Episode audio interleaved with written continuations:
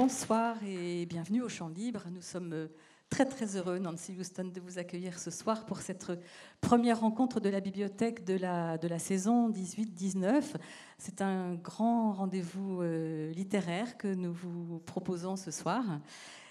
Pour peut-être tous ne connaissez pas un peu le déroulement de ces rencontres, traditionnellement, eh bien, nous vous proposons un temps d'entretien. Ce soir, c'est Annie Marderos qui euh, dialoguera avec euh, Nancy Houston. Et puis, bien sûr, vous aurez la parole ensuite et vous pourrez retrouver Nancy Houston à la sortie de la salle, dans ce lieu qu'on appelle le foyer bas, avec la librairie La Nuit des Temps qui nous accompagne ce soir. Merci encore d'avoir accepté notre invitation et puis une très bonne soirée. Merci. Bonjour à, tous et à toutes. Nancy Houston, bonjour. Bienvenue à Rennes. On est très heureux de vous accueillir ici euh, au Champ Libre. Je dois mettre mes lunettes, excusez-moi, j'avais oublié. Euh, pour cette première rencontre euh, littéraire de, la saison. Alors, bon, ça semble impossible de résumer votre œuvre et sans doute que les personnes qui sont là la connaissent en partie, mais pour vous présenter quand même brièvement, vous êtes né au Canada et vous vivez à Paris.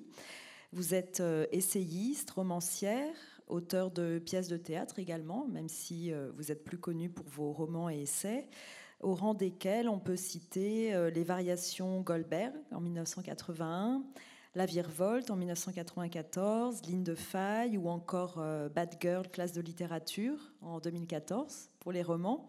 Et pour les essais, Jouer au papa et à l'amant en 1979, vous en parlez d'ailleurs dans dans votre, dans votre dernier livre, euh, Âmes et corps en 2004, euh, L'espèce fabulatrice et bien d'autres.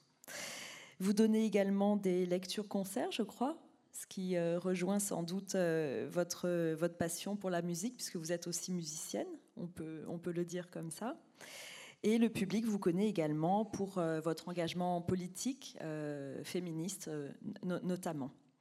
Alors, l'œuvre de Pierre que je vous montre, vous avez peut-être vu euh, déjà à l'entrée avec euh, notre partenaire de, ce soir. Euh, donc, l'œuvre de Pierre parue cet été aux éditions Actes Sud et qui vient de recevoir, je crois, le prix Transfuge la semaine dernière ou il y, a, quelques jours. Oui. Je voulais dire un mot pour que vous entendiez ma voix. Merci. Merci. Bonsoir. Bonsoir.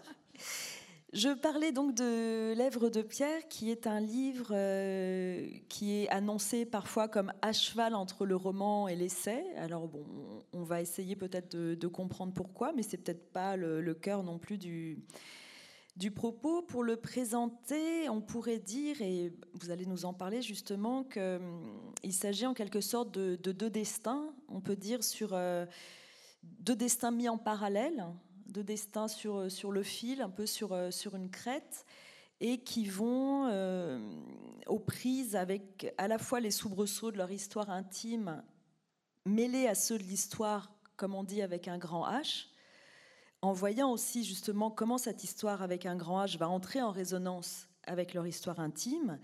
Euh, ces deux personnages donc qui, qui, marchent sur cette crête et qui vont bah, basculer pour l'un du côté euh, sombre du versant, et puis pour l'autre du côté euh, lumineux. On peut peut-être euh, présenter les choses comme ça. Le premier de ces personnages, c'est un jeune Cambodgien qui s'appelle Salotsa, je crois que c'est comme ça qu'on le prononce, qui va pour le coup effectivement basculer du côté sombre et, et mortifère, puisqu'il va devenir Pol Pot.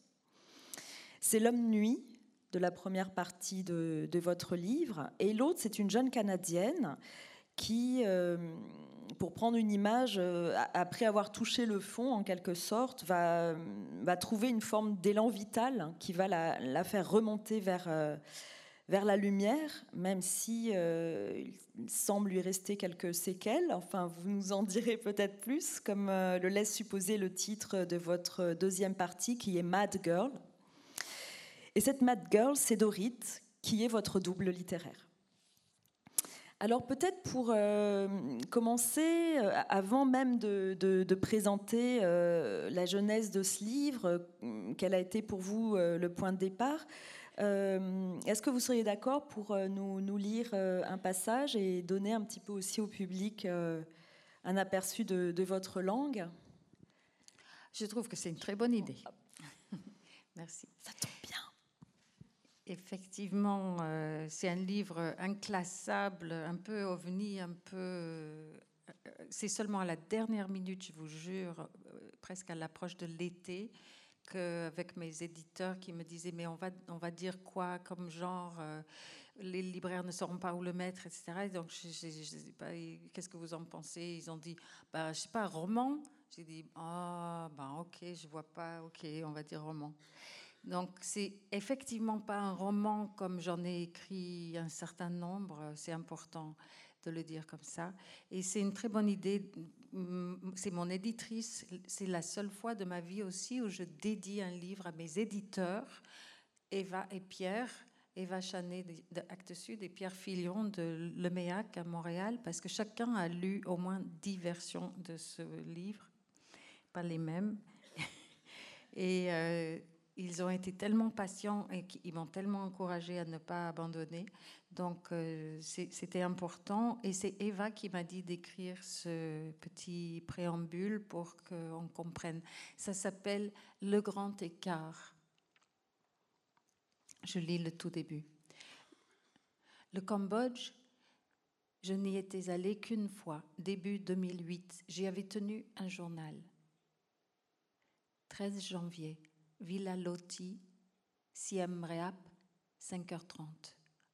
Assise devant notre bungalow dans les ténèbres moites et chaudes, pulsation de musique, tambour, un homme qui chante, cri de coq, le climatiseur qui bourdonne, quelques moustiques, l'immobilité de l'air. En général, quand je pars à la découverte d'un pays très étranger, je me fais accompagner par ces romanciers. Or, pour des raisons qu'à l'époque je ne comprenais pas encore, il n'y a pas de roman cambodgien. Bien que voyageant en couple, j'ai vécu ce périple dans un drôle de silence et une drôle de solitude. J'étais aux aguets, hyper attentive aux traces du génocide Khmer Rouge. Dès le deuxième jour, entrant dans une librairie d'occasion dans la vieille ville de Siem Reap, qui est la ville à côté de Angkor, des temples d'Angkor. J'ai acheté le livre du photographe irlandais Nick Dunlop, The Lost Executioner, le bourreau perdu, et me suis mise à le lire de façon obsessionnelle. Le lendemain, j'ai fait des photos d'un groupe de musiciens jouant assis par terre dans une ruelle étroite, alignés tout près, côte à côte, leurs jambes de bois attendaient qu'ils viennent les reprendre à la fin du concert. Tous ces hommes avaient été blessés par des mines antipersonnelles. Tous avaient dû être amputés, à l'exception du joueur de vielle dont l'archet dirigeait l'ensemble, qui lui était aveugle. À encore, la jeune femme en uniforme qui vérifiait nos billets à l'entrée des temples nous a remis des flyers pour un concert d'orchestre de mutilés dont les bénéfices iraient aux enfants du génocide. Jour après jour, mon mari s'étonnait. Comment un peuple aussi calme et souriant a-t-il pu perpétrer le pire autogénocide de l'histoire humaine? Moi aussi, j'étais déroutée par la courtoisie et la douceur extrême des Khmers. Je ne savais pas encore que mine doucereuse et génocide pouvaient traduire un même détachement, que le légendaire sourire des Khmers tout comme le mien, était souvent un masque, servant non à projeter, mais à protéger l'intimité de qui le porte. D'où le titre Lèvres de pierre. Merci. Ce, ce chapitre introductif euh, Grand Écart, donc moi je, ne savais pas que ce sont vos éditeurs qui, vous ont euh, invité à, à l'écrire. Il est, il est vraiment quelque part très très très très important parce que ça, ça nous c'est un livre qui peut sembler un petit peu déroutant au départ. Ça, on va on va y venir euh, par la suite. Mais hum, ça nous permet de voilà, c'est comme si c'était une via ferrata qu'on balisait un petit peu pour pas qu'on soit complètement. Euh, donc c'est c'est important. Par rapport au point de départ justement de, ce livre, qu'est-ce qui, vous a amené euh, à voilà, avoir envie de, mettre en parallèle ces, deux destins? Oui, donc c'était un projet très, très différent de celui que, que nous avons devant nous aujourd'hui.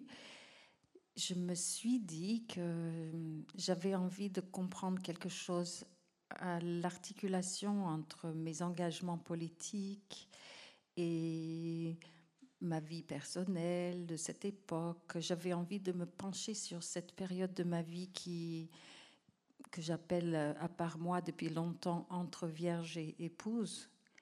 Une période nouvelle dans la vie des femmes, n'est-ce pas? Parce que traditionnellement, c'était zéro minute.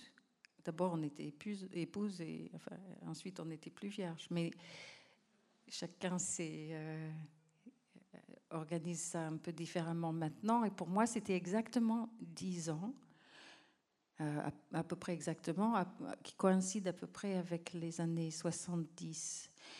Et euh, au cours de ces années, euh, j'ai eu des identités très, très, très diverses, mais entre autres, il y a eu la guerre du Vietnam, et je crois que le fait d'avoir été une sorte de marxiste de salon à Paris dans la deuxième moitié de cette période, euh, entre 20 et 25 ans donc, euh, ça me troublait depuis longtemps. Et ça me troublait aussi parce que mon mari était quelqu'un qui venait d'un pays réellement communiste, entre guillemets, qui était la Bulgarie, et euh, qui ne pouvait pas être soupçonné de sympathie pro-communiste. et sans qu'il m'ait jamais dit mais il faut arrêter tes conneries quand il m'a rencontré. Il aurait pu me parler comme ça, mais c'était pas le cas. Mais je me suis rendu compte que c'était hum, extrêmement grave en fait ce que j'avais traversé et que beaucoup de gens l'avaient traversé à mes côtés et qu'ils n'en parlaient plus. Ils avaient glissé euh, autre chose, ils faisaient autre chose. Je crois que cette visite que nous avons faite euh, du Cambodge en 2008 m'a vraiment secouée parce que je me suis dit, au fond, tu es concerné, tu es concerné par cette histoire cambodgienne. Mais ensuite, je ne savais, parce que j'ai soutenu Pol Pot, pour le dire de façon simple et claire, euh, juste là, comme ça. J'ai soutenu Pol Pot, j'ai défilé dans les rues en faisant l'éloge de Ho Chi Minh et. Euh, et donc je me suis dit, ben, je voudrais écrire un roman euh, qui inclut le Cambodge quelque part. Je ne savais pas comment m'y prendre. Je, me suis dit je pourrais raconter un peu les aventures de, cette jeune femme que j'ai été et puis faire intervenir. Donc j'ai commencé à lire sur le Cambodge et plus je lisais sur l'histoire cambodgienne, pas seulement l'histoire récente, mais un peu l'histoire du pays en général, plus je me rendais compte que je serais incapable de me projeter dans un corps et un esprit de Cambodgiens parce qu'ils étaient juste trop différents de moi. Et euh, on a beau dire en tant que romancier, a priori, on se dit tout ce qui est rien de ce qui est humain ne m'est étranger. Mais là, pour le coup, je sentais qu'ils n'étaient pas humains de la même façon que nous et qu'ils ne sont pas posés sur le monde comme des individus qui se prennent comme le centre du monde, comme nous tous. Le christianisme induit ça, la tradition des droits de l'individu, etc. Si vous grandissez dans un monde qui est bouddhiste depuis des siècles et des siècles, et où l'apprentissage, c'est la mémorisation, la répétition du même, où la, littérature, c'est le Ramayana, les, grandes épopées indiennes, ou alors des contes euh, et légendes un peu gore, un peu terrifiants, un peu, mais il n'y a pas de tradition romanesque et on ne se vit pas non plus comme le héros du roman de sa vie. C'est ça qui est très difficile. En tant qu'individu, vous voulez dire En tant qu'individu, les gens, nous, on est tellement habitués à se raconter notre vie parce que on est tellement merveilleux, n'est-ce pas? On est tellement digne d'être compris. Et quelque part, quand un enfant naît, c'est déjà une fête chez nous au Cambodge, euh, je, ne connais pas tous les pays du monde, on va parler seulement du Cambodge aujourd'hui, mais ce n'est pas le seul pays. Euh, on ne fête pas, par exemple, les anniversaires des enfants. C'est pas important, la naissance d'un enfant. L'enfant n'est pas spécialement quelqu'un. Ce qu'on attend de lui, c'est obéissance, aide. Euh, on va être très tendre avec lui, mais dès qu'il déroge à une règle ou fait une bêtise, on va lui on va lui flanquer des, des coups très, très, très violents et on va le remettre à sa place et chacun reste à sa place. C'est ça l'idéal. Et étrangement, je, vais m'arrêter, mais euh, juste pour dire, après toutes ces lectures, euh, je me suis rendu compte, et ce n'est pas une coquetterie, que la seule personne que j'avais rencontrée dans toutes ces lectures à qui je pouvais m'identifier était Salotte Sarr. Et je l'appelle comme ça vraiment parce qu'il devient Pol Pot beaucoup plus tard. Et je ne, dans le livre, je suis son développement, l'enfance, l'adolescence et la jeunesse. Pourquoi? Alors les, raisons, les points d'accroche romanesque, c'est très, très évident pour moi. Une enfance très instable, avec beaucoup de déménagements, beaucoup de changements de milieu. Donc, des deux côtés, vous voulez dire Lui et moi. Voilà. Lui mm. et moi incluant des changements de langue et de, milieu social et euh, d'ambiance religieuse. Parce que donc, pour résumer, il va naître dans un village, et un village cambodgien, ça veut dire avec une économie qui tourne autour du riz. Il va aller à Phnom Penh dans un monastère où il va être très heureux. La, la pagode, c'était la seule éducation et c'était uniquement destiné aux garçons. Il y avait des petites pagodes dans les villages, mais lui a été envoyé à une grande pagode, à un vat à, Phnom Penh même. Il a un frère qui travaille au palais royal et des sœurs qui sont des courtisanes du roi, qui, sont, qui font partie du harem royal. Donc, euh, on le sort du monastère pour aller dans des soirées de la monarchie où toutes les lois qu'il est en train d'apprendre au monastère sont transgressées quotidiennement. Ensuite, on va l'amener à 10 ans dans une école catholique française de Phnom Penh. Là, on est dans les années 40. Hein. Là, on est dans les années 40 et il va aller d'échec en échec en échec. Il va redoubler quatre fois. Il va être euh, complètement dérouté, débordé tout le temps. Il va, il, et sa, sa famille commence à en avoir marre. Et finalement, en désespoir de cause, ils vont dégoter une bourse pour l'envoyer à Paris. Et donc là, on a vraiment beaucoup de choses en commun parce que moi aussi, j'arrive à Paris avec une bourse. Et on va être convertis au marxisme à Paris, l'un et l'autre, et dans les mêmes cafés, les mêmes quartiers. On va fréquenter les mêmes caves de jazz. On va manifester sur les mêmes boulevards. On va scander les mêmes slogans et chanter l'international à la mutualité. Et là, ça m'a vraiment troublée en fait. Et je me suis dit, voilà, j'ai pu passer entre les gouttes parce que je venais d'un pays riche, privilégié, qui prenait les décisions. Et lui, qui a été dans un pays bombardé, un pays dont l'économie était en train d'être dévastée par mes pays à moi, à savoir, moi j'étais américaine hein, la première moitié de cette période, donc j'étais aux États-Unis pendant la période où les États-Unis bombardaient sans merci ce petit pays neutre avec lequel ils n'étaient pas en guerre. Et je ne savais pas en fait tout ça. C'est-à-dire que nous menons, c'est ça un peu l'exploration du livre pour essayer de le résumer. Nous sommes passionnés par nos petites vies individuelles. Nous nous, nous trouvons complètement fascinants et importants, ce qui est peut-être euh, vrai. Enfin, dans notre optique, c'est sûr que c'est vrai. Et pendant ce temps, euh, nos gouvernements peuvent se livrer à des choses qui ont des conséquences totalement dévastatrices euh, pour des centaines de milliers ou des milliers, millions de gens à l'autre bout de la Terre. Puis ça nous est très facile de, de nous détacher de ça, de le savoir vaguement, etc. Mais au fond, euh, voilà, mon petit bouton sur la cheville, c'est plus important. C'est aussi en cela que ce, que ce, chapitre introductif, le grand écart, euh, est important parce que justement, il, pose vraiment tout ce que vous venez d'exposer de, manière à, à, nous faire entrer après dans, dans, ce qui est quand même un roman. les, deux parties, euh, Homme-Nuit et Bad Girl, ça ça a la forme, c'est une forme littéraire quand même. Ça, c'est important de le... je, déploie ensuite, il faut que je fasse confiance à mon habitude, qui est maintenant de, plusieurs décennies, de me glisser dans la peau des gens, d'essayer de voir le monde à travers leurs yeux Et, du coup, dans des biographies de Pol Pot, tout ce que les biographes euh, historiens euh, très sérieux avaient mis euh, presque entre parenthèses comme un petit truc épicé de couleurs, etc., mais de, de sa vie personnelle, moi j'ai zoomé là-dessus pour essayer de... Mais qu'est-ce que ça lui fait? Quel effet ça lui fait d'être recalé pour la cinquième fois, de, de rater ses examens?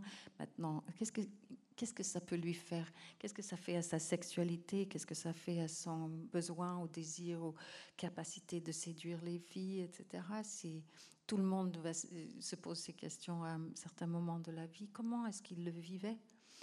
Il a été aussi le jouet sexuel des, à, l'âge de 15 ans des princesses courtisanes, euh, oui. dont je parlais tout à l'heure, des courtisanes du roi. J'ai raconté ça à quelqu'un qui est un spécialiste du Cambodge et il m'a dit Vénard Eh ben, je sais pas, euh, je suis pas sûre qu'il qu'il ait vécu ça comme euh, une chance.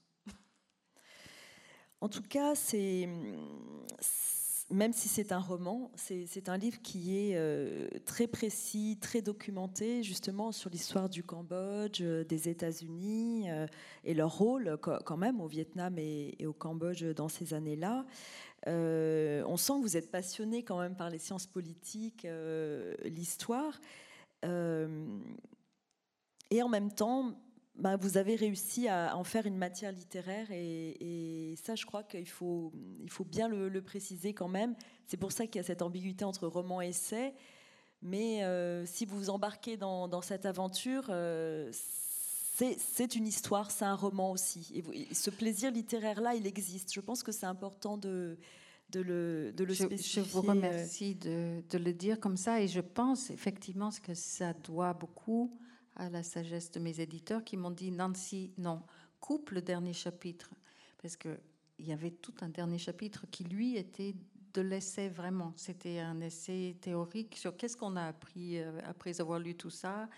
Euh, et donc, ça s'appelait Leçon d'indifférence. Je vais peut-être le publier un jour séparément parce que je trouve ça passionnant sur la suspension d'empathie, justement. Comment, comment les Khmers rouges sont dans une suspension d'empathie directe où ils arrivent à zigouiller 25 euh, ou 100 personnes par jour à la main euh, sans se poser trop de questions de conscience.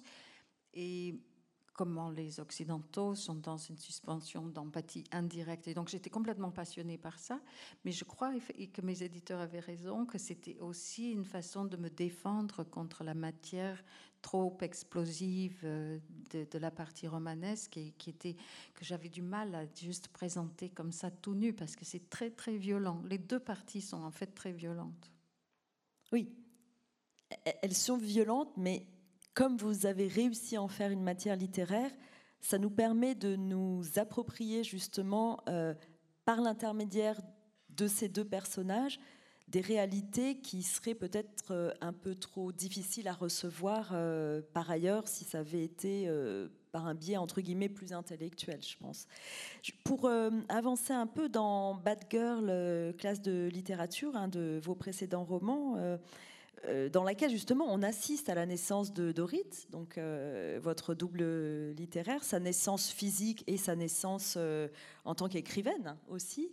Vous, vous, dites à un moment donné, notre cerveau, langue, sensibilité, personnalité, nos opinions et sentiments sont façonnés par les êtres qui, pendant l'enfance, nous ont parlé et chanté, bercés et disciplinés.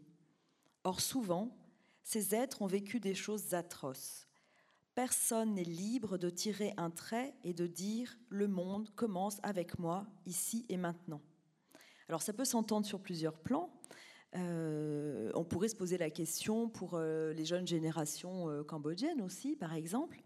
En tout cas, on retrouve chez Sar, comme chez Dorit, de, grandes souffrances, de, de, profondes peurs euh, dans l'enfance et, dans l'adolescence, et chez l'un euh, et chez l'autre. Il y a cette idée, euh, non pas tant de, tirer un trait dessus, mais en tout cas de trouver un refuge. Et je trouve qu'il y a deux passages, je, vous ai demandé tout à l'heure si, vous seriez d'accord pour, euh, pour nous les lire et, vous avez accepté, deux, passages qui, montrent bien cette notion à la fois de, souffrance et de, cette quête un peu de refuge qu'ils ont euh, l'un et l'autre.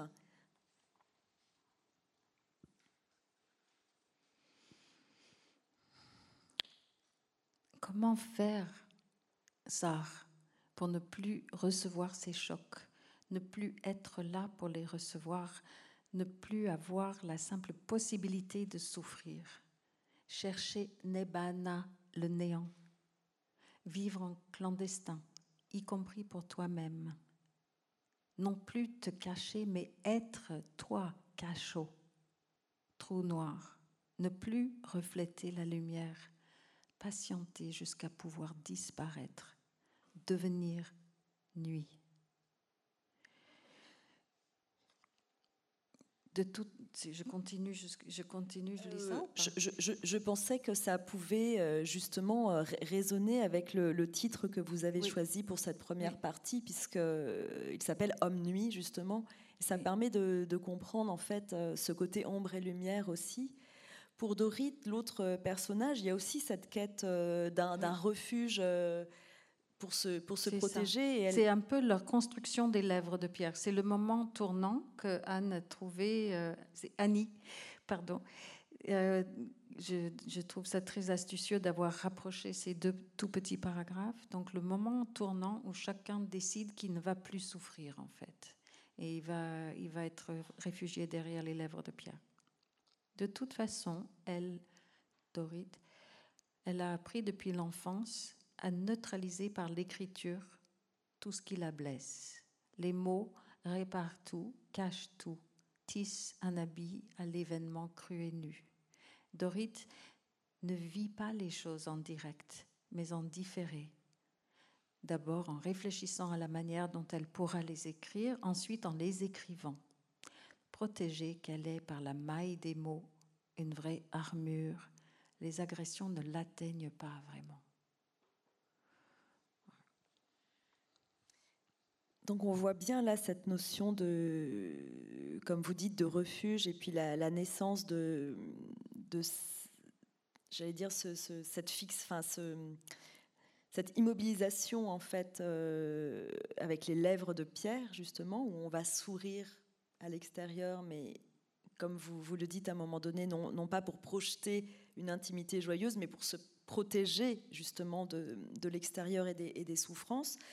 Vous évoquez aussi dans, dans votre livre euh, la notion de, vide qu'ils ont et l'un et l'autre.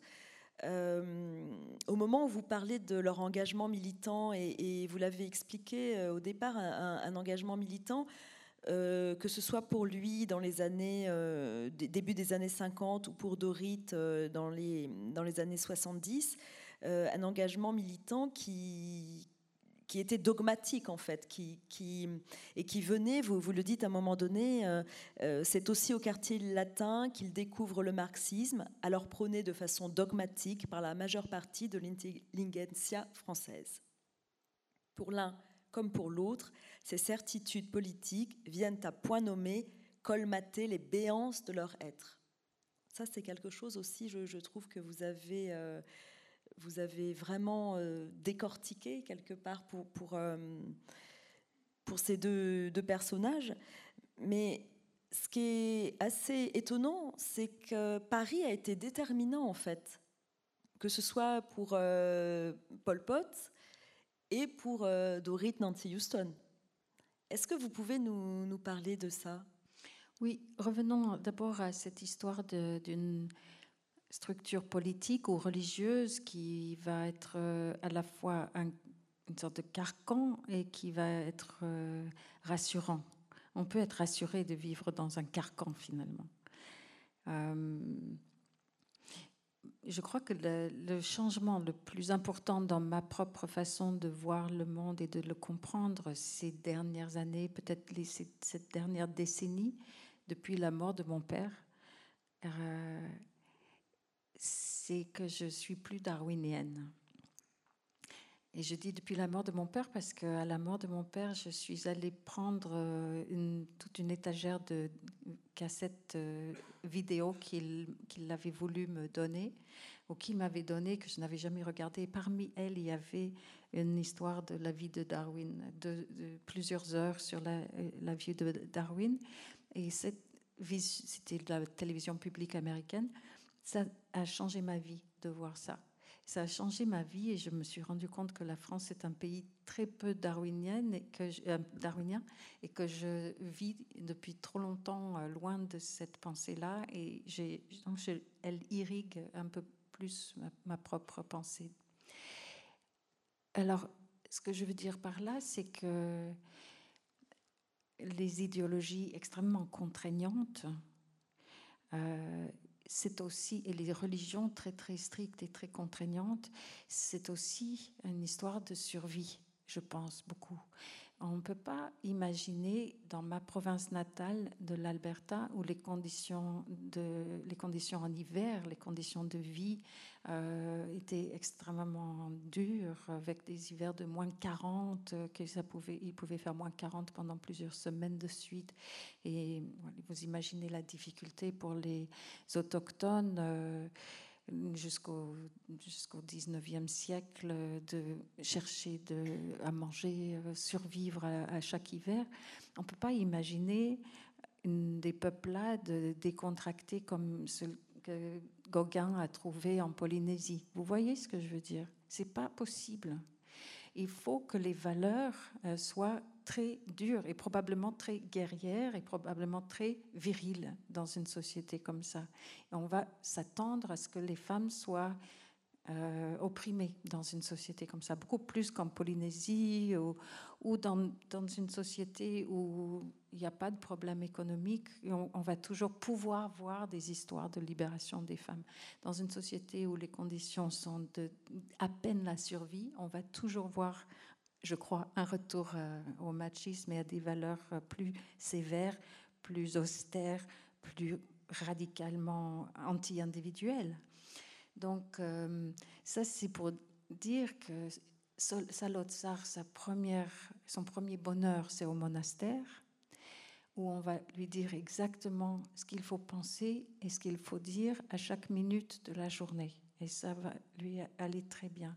Ce que je ne raconte pas dans Dorit, parce que je l'ai un peu raconté dans d'autres livres, je ne raconte pas ici dans Mad Girl, c'est que le fait de partir en Allemagne à six ans avec ma belle-mère a été un petit peu ça pour moi, de découvrir le catholicisme que je ne connaissais pas, qui était très exotique pour moi, et de, de pouvoir apprendre une nouvelle langue, pouvoir euh, répéter des mots, répéter des prières euh, en allemand, etc.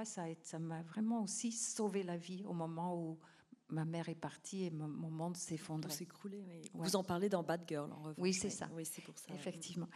Et donc, euh, ensuite, on a ça le parcours scolaire qu'on a vu chaotique, euh, très, très, très, très désastreux. Enfin, elles sont aucun diplôme. Son seul diplôme de sa vie, ça va être un diplôme en menuiserie, une école euh, d'artisans euh, dans le nord de Phnom Penh. Et ensuite, on l'envoie à Paris. Il ne va pas étudier à la Sorbonne. C'est pas du tout la tradition Ho Chi Minh et les grands et les autres intellectuels indochinois. Les, les Cambodgiens, il y avait un cercle d'intello hyper pointu. Ils allaient tous à HEC ou à, la Sorbonne. Lui, non, non, non. Il va à la radio, euh, étudier radioélectricité à l'école Violet. Et, il va rater aussi là-bas. Qu'est-ce qui le sauve à Paris? C'est la cellule du PCF, le Parti communiste français, du 15e arrondissement, qui va être comme le ministère, le monastère, tiens c'est drôle, qui va être comme le monastère, qui va lui dire exactement ce qu'il faut penser et qui va répéter comme des mantras euh, un dogme. Et croyez-moi, je, l'ai entendu, ce dogme aussi, ce dogme dans les années 70, donc euh, seulement une vingtaine d'années plus tard, c'était encore très très fort et ça va le rassurer. On valorisait les gens des classes populaires, les paysans, les ouvriers, et on en avait très peu. Et donc là, pour le coup, il y avait une sorte de euh, quelqu'un qui était leur euh, symbole, le symbole de la classe ouvrière, le symbole des populaires. Donc on l'aimait beaucoup. Il était joli garçon en plus, il était charmant, il voulait faire plaisir. Et pour la première fois depuis le monastère de son enfance, il s'est senti vraiment bien. C'est là qu'il a appris à, exclure, à faire ses réunions d'autocritique qu'il allait implémenter avec les Khmer rouges plus tard. Euh, où les gens étaient, il y avait des réunions tous les soirs et on faisait son autocritique. Et si les, les autres décidaient que vous deviez être exclu, vous, étiez, exclu, à tout jamais. Et de mon côté, c'était c'était moins radical, mais vous comprenez bien que si je parle de tout ça, si je parle de Daesh aussi, enfin je parle aussi des bolcheviks, je parle aussi probablement des révolutionnaires français de 1789 et ainsi de suite je, parle de comment on devient prêt à assassiner pour une idée euh, et assassiner beaucoup de monde. Les femmes en général assassinent moins, mais comment est-ce que qu'est-ce que qu'est-ce qui s'est passé pour moi? À quel dogme je me suis accrochée? Donc c'était d'abord marxiste, effectivement, parce qu'il n'y avait que ça autour de moi. Et on n'est pas très original à 20 ans, hein, on est très conformiste, très désireux d'être accepté mais c'était ensuite euh, de plus en plus le mouvement des femmes. Et je n'ai pas dit que des énormités, j'en ai dit quelques-unes à l'époque. Par exemple, je pense à, ce que vous racontez, la citation sur le fait que on ne peut pas tirer un trait. Ça, c'est une tendance très forte aussi euh, dans le mouvement des femmes, c'est de dire my body, myself. Je suis, c'est mon corps, c'est moi qui décide. Je suis mon corps, c'est moi, moi, moi, moi, moi, moi, moi. Comme si on avait fabriqué son propre corps, comme si on ne le devait à personne, comme si on parlait une langue qu'on avait inventée tout seul. Une vraie et, on n'était pas porteur de, de, toute une histoire euh, familiale aussi. Oui, et comme si, mais ça, pour le coup, j'ai vraiment abondé dans ce sens. Moi, mes seins, moi, je mets un tampax, donc je suis. Moi, mon utérus, euh, moi, mon ceci et cela, mes menstrues. Euh, vous avez toujours détesté ça. Maintenant, vous n'avez qu'à l'aimer. Je viens de lire un livre de Annette Messager qui est exactement ça, mon seul désir, et c'est des dessins de son utérus, c'est des dessins de femmes avec le sang qui coule et tout de leur menstru. Et euh, on oublie euh, totalement qu'il y a des enfants euh, qui, qui, sont accueillis dans ces utérus, qu'il y a des hommes qui entrent par amour ou par colère dans ces utérus et déposent de la semence. Il n'y a pas que moi, moi, moi, moi, moi. C'est insensé de parler du corps comme ça. C'est insensé de parler des seins des femmes en oubliant complètement que les seins, c'est aussi pour nourrir les enfants. Je veux dire, c'est là que vous voyez que je suis devenue hyper darwinienne. Je m'excuse, mais je trouve ça très arrogant et, et très dangereux en fait. Parce qu'il n'y a pas non plus le vieillissement, il n'y a pas non plus le handicap, il n'y a pas non plus. On est toujours jeune, on est toujours en pleine possession de toutes ses forces, on est toujours juste un jeune adulte sujet et euh, sûr de ses droits. Et euh, ça ressemble au fascisme par certains côtés. Le rapport au corps, c'est quelque chose d'important dans, dans, votre livre et ça a façonné justement et, et Dorit. Il y, a, il y, a, de nombreux passages euh, concernant ça, mais bon, le, le, public aura, aura le plaisir de, de, les découvrir. Il y en a un par rapport à Dorit que, hum, qui est à la fois. Alors, euh, par rapport à Dorit, il y a souvent des passages qui sont euh, euh, drôles, mais drôles tragiques. Hein. Il y a une forme d'ironie, parfois un peu acide même. il y en a un justement, si vous voulez bien nous, si vous voulez bien partager avec nous. donc, on est toujours sur le rapport au corps. Heureusement qu'on peut rigoler parce que le soir venu, planté devant sa glace, Dorit se met en colère, non contre les hommes de Monsieur Fête, non contre les patrons ou les clients du salon de massage, non contre les inconnus qui la sifflent dans la rue et la frôlent dans le métro, non contre Normand qui lui a volé un baiser derrière le dos de son propre cousin, non contre les psychanalystes de Harvard qui l'ont tripoté, non contre Adam qui l'a sauvagement frappé au visage, non contre son père qui n'a pas su la protéger, mais contre son propre corps. Horreur, il devient obèse. Pour 1m70, elle pèse un peu plus de 60 kilos. Comment est-elle pu en arriver là? Tu me trouves trop grosse? Quand elle pose la question à Nathan, celui-ci répond en homme de théâtre qu'il est. Non, mais ça pourrait être intéressant pour toi, pour toi de voir l'effet que ça fait d'habiter un corps plus mince. Ça y est, le défi est lancé. Il lui faut maigrir. Dorit renonce sans regret à l'idée de travailler pour Monsieur Fett, mais les deux hommes ont planté dans son esprit la graine d'une fleur vénéneuse qui, au cours des années à venir, poussera, fleurira et proliférera follement, infectant tout son être, l'obsession du poids. Elle ira jusqu'à devenir anorexique. Ouais, mais c'est un peu une fausse anorexique, comme c'est une fausse féministe et tout. mais si j'ai eu la chance, je suis passée entre les gouttes, c'est ça. Je me moque beaucoup de moi-même, j'aggrave mon cas, je, je, me, je me peins. C'est votre double littéraire aussi. Oui, c'est ça. Je me peins un tout petit peu plus bête que je ne le suis, mais je suis bête comme nous le sommes tous, mais euh, on, on est toujours euh, beaucoup plus ignorant. On, on se rend compte après, et puis dans dix ans, je verrai que j'ai été quand même très ignorante à, mon âge aussi. Mais euh, je suis passée entre les gouttes, c'est-à-dire j'ai pu frôler ces mondes, j'ai frôlé le monde de la prostitution, j'ai frôlé le monde de l'anorexie, j'ai frôlé le monde du féminisme radical, du marxisme radical. Et puis finalement, moi, je ne suis pas allée vraiment. Mais, mais j'ai connu ça. Et donc, c'est pour ça que je peux en parler, euh, en, écrire là-dessus. Euh, et Paul Pot n'a pas eu le loisir de frôler. Il a, il a tout vécu, euh, de plein, il a reçu en pleine figure, vraiment. Il a reçu ces différents mondes, il n'avait pas le recul, il n'avait pas la distance, il n'avait pas la littérature, il n'avait pas des confidents qui pouvaient aussi l'aider, il n'avait pas de psy, je suis sûre. Euh, et, donc, en fait, il est, il est resté vraiment, il a pu se noyer dans sa, nuit. Moi, je ne me suis pas noyée dans ma nuit.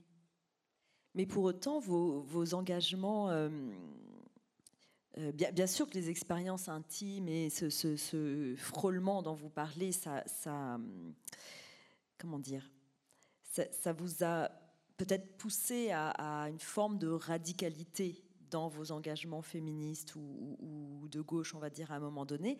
Mais pour autant, cet engagement, il est aussi, euh, c'est quand même un choix conscient, pensé, qui est nourri aussi par euh, euh, des lectures, des rencontres, et vous avez un travail d'essayiste aussi sur toutes ces questions qui qui est quand même, comment dire, tout à fait conscient et, et, pensé. Annie, c'est là qu'on voit le rôle que joue l'histoire, parce que vous avez raison. Mais une amie m'a dit, après, une très proche amie, après avoir lu le livre, elle a dit, il y a l'histoire de Salotsar et il y a ton histoire, et entre les deux, comme une sorte de pilier ou un arbre, il y a l'histoire avec un H majuscule. Or, euh, si j'ai pu passer entre les gouttes, c'est encore une fois parce que j'habitais le pays qui bombardait le sien. C'était impossible de vivre les choses avec recul dans le Cambodge de cette époque qui recevait des bombes de B-52 sur la tête tous les jours dont l'agriculture a été totalement anéantie. Les animaux de traite ont été anéantis. La structure économique, il y a 3 millions de paysans qui sont venus s'installer à Phnom Penh pendant ces années-là à cause de ces bombardements. Et je me montre comme ça ces bombardements parce que quelque part c'est moi aussi. Moi qui étais obnubilée par mes petites histoires d'amour et tout, et qui euh, n'était pas dans la rue en train de manifester contre euh, ça. C'était une guerre secrète. C'est parce que le Viet Cong traversait la frontière Est euh, et se cachait au Cambodge. Au Et donc, Nixon et Kissinger ont décidé cette mission de bombardement d'abord très très ponctuelle, juste très délimitée. Et comme ils sont charmants et, très littéraires, n'est-ce pas, ils ont appelé ça the breakfast uh, bombing program, parce qu'ils avaient décidé ça à une réunion de petit déjeuner. Ensuite, ils, ont, ils sont passés à lunch, ensuite snack, ensuite dinner. Je ne plaisante pas. Et après, quand ça s'est généralisé sur tout le pays, ça s'est appelé the menu bombings, le menu, les, bombardements menus. Or, euh, pendant ces années-là aussi, mon papa, chéri, qui était prof de physique et de maths, ne gagnait pas assez d'argent de son enseignement. Et donc, il a pris un travail de nuit dans une usine juste à côté de nous, de chez nous, dans le New Hampshire. Et, euh, et je suis allée vérifier ce que faisait cette usine pendant ces années-là. Mais il fabriquait des pièces de B-52. Quelqu'un doit fabriquer les pièces des F-16 que la France vend aujourd'hui. La France vend beaucoup, beaucoup d'armements dans le monde. Ça fait de l'emploi. Je veux dire, on est partie prenante. Donc mon père était très, très, très conscient de ça. Moi, je, l'ai vécu de loin. C'est seulement après sa mort, là aussi, que je me suis dit, mais je comprends pourquoi il détestait tellement aller à, à l'usine. Enfin, ce serait déjà terrible d'avoir deux emplois. Mais euh, vous voyez, mais ensuite, quand on lit les descriptions cambodgiennes de l'effet que faisaient ces bombes sur place, à savoir déchiqueter, littéralement transformer en charpie tout ce qui était sur leur chemin, donc un mélange un, complètement homogène de, chair et d'objets durs, enfin les maisons et tout ça. Hum, oui, c'est des centaines de milliers de morts. Euh, Qu'est-ce que vous voulez euh, com Comment est-ce que vous voulez être mesuré et avoir du recul par rapport à quelque chose comme ça quand vous êtes un jeune homme qui essaie de trouver la grandeur de son pays, de, restituer un peu de dignité à son pays voyez Et donc, en quelque sorte, le premier pays où je vivais pendant ces années-là a fourni les conditions matérielles à l'avènement de Pol Pot, à la création du monstre. Et le deuxième pays a créé les conditions conceptuelles, intellectuelles qui étaient marxistes. Et la combinaison de deux a juste euh, provoqué la possibilité du régime Khmer Rouge. Oui, la, combinaison des deux est, est, et ce qui en, en, eux a pu euh, entrer en résonance avec ça, parce qu'on sait que la radicalité, c'est quand même un phénomène euh, complexe, c'est-à-dire qu'on ne peut pas non plus prédire, on ne peut pas dire s'il y a telle et telle caractéristique intime, politique, sociologique, alors la personne va se radicaliser. Complètement. C'est pour a... ça que j'ai dit provoquer la possibilité. Euh, oui, oui, oui. Il y, a, il y a une question de, de choix. Euh, disons, tous les enfants souffrants ne deviennent pas des tortionnaires ou des génocidaires. Donc il y a quand même. Et c'est ça qui est très fort dans votre livre, c'est que à aucun moment il n'est question d'excuser. Par exemple, par empathie ou je crois que ça c'est important de le dire.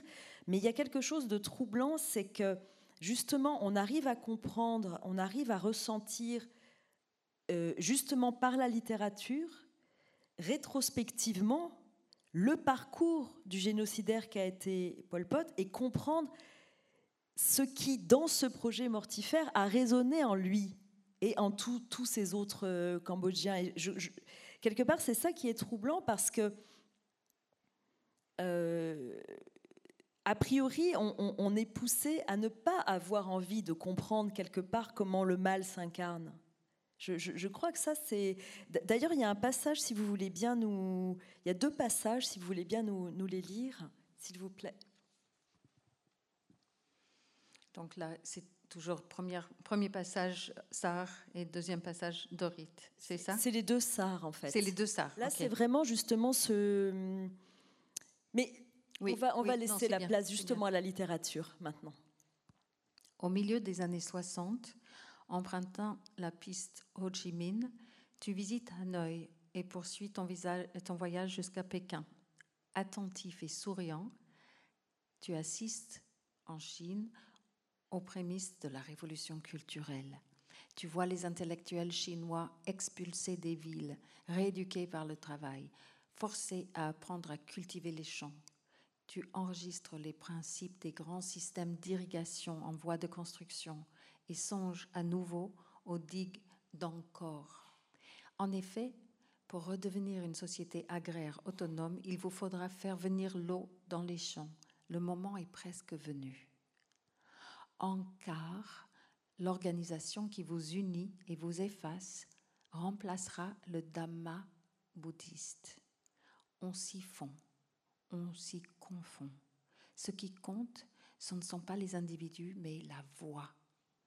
Ankar choisira l'épouse appropriée pour chacun de ses combattants. Les couples seront mariés par dizaines au cours de grandes cérémonies politiques. Il ne faut concevoir d'enfants que pour Ankar. Les enfants de l'amour ne doivent pas naître. Et en arracher tous les désirs à son corps et à son esprit, il faut bouger et penser comme un seul être, propre et pur. L'amour et l'attachement rendent faibles. Parents et enfants, terminés. Frères et sœurs, terminés. Venez, venez, persuadons d'autres hommes, des hommes jeunes, des gamins, de venir avec leur corps dans la forêt vierge, rejoindre la nuit. Et les jeunes gens d'affluer par dizaines, par centaines, par milliers. Adolescents qui, élevés dans la soumission à l'autorité parentale et au Dhamma, adhèrent, admettent, acceptent, embarquent. Silencieux, prestes et efficaces, ils se muent en moines communistes et teignent leurs habits en noir, le noir des baies, le noir de la nuit et de la terre. Tous portent le même foulard rouge et blanc et les mêmes sandales découpées dans des pneus tous arborent les mêmes pensées et les mêmes espoirs. Tous rejoignent l'homme nuit en ignorant jusqu'à son nom. Tous rejoignent Ankar et risquent leur vie du matin au soir en scandant le dogme à voix basse. Je prends refuge dans Ankar. Une deuxième fois, je prends refuge dans Ankar. Une troisième fois, je prends refuge dans Ankar. Hommage au béni Ankar, Ankar, Ankar. Ankar et Arahan, c'est l'illumination, la flamme noire.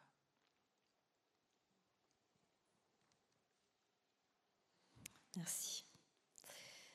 Euh, je vois que l'heure tourne. et qu'il y a encore énormément de choses à dire. Et je pense que le moment d'échange avec la salle nous, nous permettra peut-être de, revenir euh, sur... Euh, vous avez vraiment bien choisi euh, les extraits. C'est difficile de, de prélaver. Non, c'est très, très, très pertinent.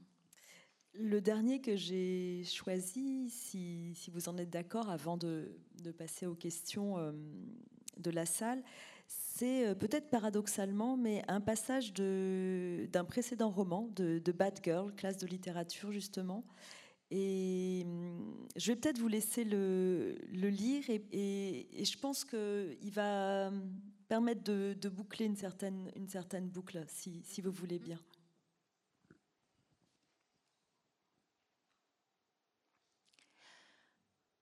Le trauma provoque une sidération ce n'est pas une mauvaise passe, c'est une impasse, une chose qui ne passe pas. En lui, le temps se fige. Répétons, le trauma reste à jamais dans le présent. Il ne recule pas dans le passé, ne se normalise pas pour être peu à peu intégré au récit de la vie. Répétons, le trauma a une qualité immédiate, envahissante, hallucinatoire. Sa douleur demeure vive à vif. Oui, il faut le répéter, car le trauma est précisément une répétition, à l'identique ou presque. Il arrête le temps. Il y a hum, juste après un, passage justement où, où vous parlez d'émotion euh, vous dites, euh, vous parlez d'un ami, vous, parlez des, funérailles du père d'un ami et, vous dites que donc de cette autre personne, il dit que le but de l'émotion est la motion, le mouvement, nous rapprocher ou nous éloigner les uns des autres. Il dit que le cerveau est l'organe qui fait bouger les muscles. Accessoirement, il peut certes avoir d'autres fonctions, mais pour l'essentiel, le but de la vie est de bouger. Il dit que le trauma vous conduit à perdre toute motivation, donc tout affect, et vous paralyse. Il dit que le nerf vagal relie le cerveau, le cœur et les tripes. Et là, vous parlez de quelque chose dans ce, dans ce passage par rapport au trauma, l'idée de, de dire que simplement d'en parler, finalement, on va retourner ça en boucle. Et vous dites que ce qui est plus efficace, enfin c'est cette personne qui, qui le suggère, pour améliorer l'état d'une victime de trauma, la danse, le théâtre, le rolfing, le yoga, des trucs de corps. Et le dernier passage, si vous voulez bien, ça va nous permettre de faire la boucle avec l'histoire des lèvres de pierre et de l'émotion qui, redonne du mouvement et de, la vie. Qu'est-ce qui nous permet de continuer? Demande un personnage de l'oratorio de Noël, roman de ton ami aimé Joran Tunström. C'est le son qui va et qui vient comme l'eau parmi les pierres. L'eau et son. La pierre, silence. L'eau te sauve, la pierre te tue. Rien ne te fera plus peur que l'immobilité, le mouvement du monde qui freinerait, ralentirait, s'arrêterait, les gens qui resteraient de pierre. Donc c'est un très bon rapprochement avec l'œuvre de Pierre, effectivement. Je crois que la lutte de ma vie a été pour euh, pour arrêter de devenir pierre. Euh, et il y a beaucoup de... J'ai remarqué ça, si je repense à ce thème dans mes différents romans, il y a souvent des sortes de cauchemars où un enfant euh, voit sa mère, il, traverse la pièce, il, veut la toucher et elle se retourne vers lui et, son visage est totalement en pierre. Et, c'est visiblement un truc qui, qui, qui me, hante. Et je disais à mes amis tout à l'heure, euh, moi qui suis très peu portée sur ma province natale, qui l'Alberta, donc, euh, qui ne, trouve que du mal à dire de cette province. Malgré tout, si je me dis que la chose que je préfère au monde, c'est le, bruit de l'eau qui coule, euh, c'est justement le sens du nom de ma ville natale dans une langue autochtone, Calgary. Ça veut dire l'eau claire qui coule. Merci encore, Nancy Houston. Merci. Euh, on, va, on va passer à, euh, au temps d'échange avec la salle. Je crois qu'il y a des micros qui vont circuler. C'est toujours un peu difficile d'être le premier ou la première. Mais si vous avez des questions, envie de témoigner sur euh, peut-être certains ou certaines, si vous avez déjà lu ce, ce roman. Ah, voilà, les micros arrivent. Alors, tout d'abord, un grand merci pour ce moment de, de finesse. Et, alors, quand vous parliez des, années 70 où, vous dites que vous étiez dans un dogme, euh, ne pensez-vous pas qu'à l'époque, en fait, les gens ne se vivaient pas dans un dogme? Et, les gens se croyaient carrément euh, porteur d'une émancipation euh, des autres, à condition que tous les moyens sont bons. Mais même en 2018, euh, ces gens-là existent toujours en France, ils même sont toujours hautement considérés parce qu'ils ont enseigné à Normal Sup euh, pendant 40 ans. Ça suffit pour légitimer quelqu'un. je dis ça quand même avec beaucoup d'ironie. Voilà, c'est ça que je voulais vous, vous demander. À, à l'époque, c'était pas un dogme, c'était Hein, c'était un, discours d'émancipation. Oui, c'est vrai. C'était pas. Euh, il y avait, c'était doctrinaire, on va dire ça comme ça. Ce n'était pas dogmatique comme ça pouvait l'être dans le Parti communiste des années 50, mais 68 était passé par là et avait beaucoup décontracté euh, les choses. Mais dans le, le, petit groupe que je fréquentais, où il y a effectivement des des messieurs qui sont euh, profs à, Normal Sup aujourd'hui. Oui. Euh, c'est un peu, un peu complice. Là. Oui, vous voyez bien. Euh, il y avait les des, initiales au plus. des Mao, des Trots, des comités Vietnam. Il y avait des cocos. Il y avait des PSU. Chacun avait sa petite couleur, sa petite nuance sur la palette de la gauche et de l'extrême gauche. Et c'est vrai que quelque part, ça ne mangeait pas de pain.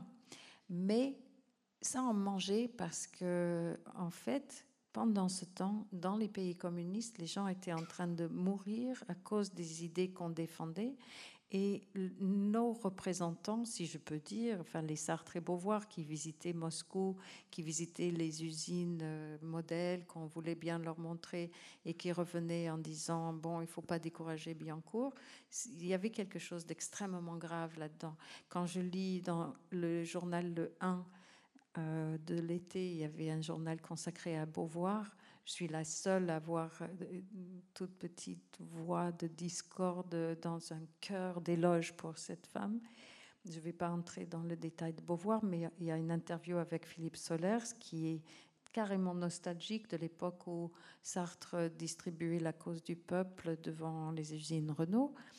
Or, euh, qu'est-ce qui se passait en Chine à cette époque quoi? Combien de millions de morts il faut pour qu'on dise c'était pas génial d'être Mao finalement quoi? C'est, euh, on est passé devant un type qui appelait son chien Mao tout à l'heure. Euh, oui, c'est moyennement drôle quelque part. C'est et Castro est un dictateur et je veux dire tout ce qu'on défendait. Moi, j'ai, j'ai pas crié Pol Pot dans la rue, mais j'ai vraiment crié Ho Chi Minh quand même. Euh, oui, je trouve que on a c'est pas mieux quelque part que de ne pas être politisé du tout, que d'être politisé de cette façon euh, irresponsable, euh, hédoniste, contradictoire. Et puis finalement, bon, quand on s'aperçoit que ah oui, non mais c'est vrai, oh non, c'est un peu trop, le communisme a fait 60 millions de morts. Donc, non, on va passer à autre chose. si on prenait la théorie du genre, ah oui, ok, on va tous être théorie du genre maintenant. Est-ce que vous êtes trans, madame? Non, mais c'est les mêmes, quoi. On prend les mêmes, on recommence. On est tout aussi dogmatique, on crie autant, on insulte. On... Non, c'est fatigant. D'autres questions ou remarques?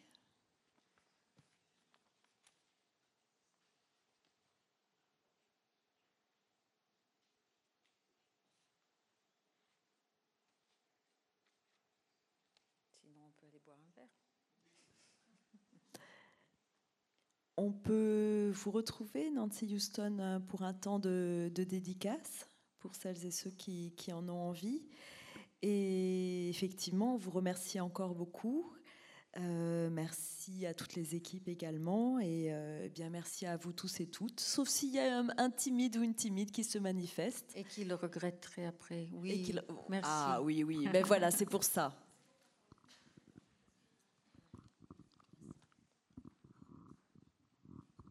Bonsoir et merci beaucoup. Euh, donc moi, je fais partie d'une génération qui n'a pas connu les grandes idéologies, euh, plutôt des descendants de, des gens qui ont vécu les grandes idéologies et qui ont eu les désillusions dont, vous parlez. Maintenant, je voulais euh, savoir aussi comment vous vous positionnez, enfin, c'est pas un positionnement, mais comment vous ressentez plutôt aujourd'hui le fait que Manifestement, il n'y a pas de grandes idéologies, mais ces idéologies-là, elles sont extrêmement euh, sournoises. Euh, elles serpentent un petit peu euh, dans, la classe politique et je pense dans une partie de la société, mais de façon quelque part beaucoup plus, beaucoup plus sournoise parce qu'elles ne disent pas leur nom. Oui, c'est une question qu'il faudrait des heures et des heures pour, euh, de discussion parce que ça se, ça se pose à un niveau de généralité tel. Mais euh, je dirais que ce qui, me, ce qui est nouveau, en tout cas pour moi, c'est une, conscience euh, accrue de, des problèmes liés au climat. donc, et, ça va dans le sens du darwinisme dont je parlais tout à l'heure. En fait, je pense que ce qu'on prenait pour des mouvements idéologiques ou religieux était aussi souvent des histoires de survie euh, et le sont encore, et que c'est ça qu'on va voir dans les années qui viennent. Euh, j'écoutais, peut-être comme vous, euh, j'écoutais il y a plusieurs personnes qui parlent comme ça, mais on peut facilement prévoir euh, dans les 30 ans qui viennent euh, quelque chose entre 200 millions et un milliard de personnes qui voudront se déplacer vers l'Europe à cause des conditions devenues invivables chez eux pour des raisons écologiques et économiques provoquées par nous. Euh, et donc, on va avoir des guerres. Et ces guerres vont prendre un vocabulaire identitaire et religieux, c'est sûr, mais ça c'est depuis toujours. Euh, et on peut dire, euh, ah, c'est l'islam ou quoi, mais euh, ils prennent le vocabulaire de l'islam parce qu'ils vivent dans cette partie du monde. S'ils habitaient en Chine, ça aurait d'autres termes, d'autres concepts. Castro euh, n'a pas utilisé les mots autour d'islam, il a utilisé un vocabulaire marxiste parce que c'était à sa disposition. On ne pouvait pas employer un vocabulaire marxiste en 1789, donc on a parlé dans d'autres termes. Mais c'est toujours une question de survie et c'est toujours une question d'injustice et d'oppression. C'est toujours une question de l'écrasement euh, de ceux qui n'ont rien par ceux qui veulent encore plus que le tout qu'ils ont déjà. On en parlait tout à l'heure. Euh, oui, je pense que ça va aller malheureusement plus mal avant d'aller mieux. Voilà. Mais euh, je dirais que face à tout cela, ma propre attitude, ma, propre, oui, ma propre évolution, c'est hmm, peut-être que moi-même je sacralise la littérature moins qu'avant. Et, euh, et je prône l'amour euh, davantage.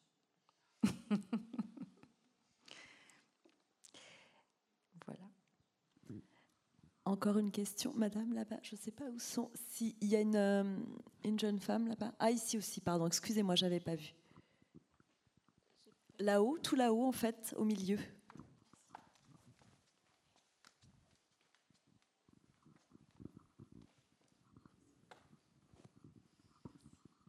Euh, oui, je me demandais parce que vous parlez beaucoup de quand vous étiez jeune, etc.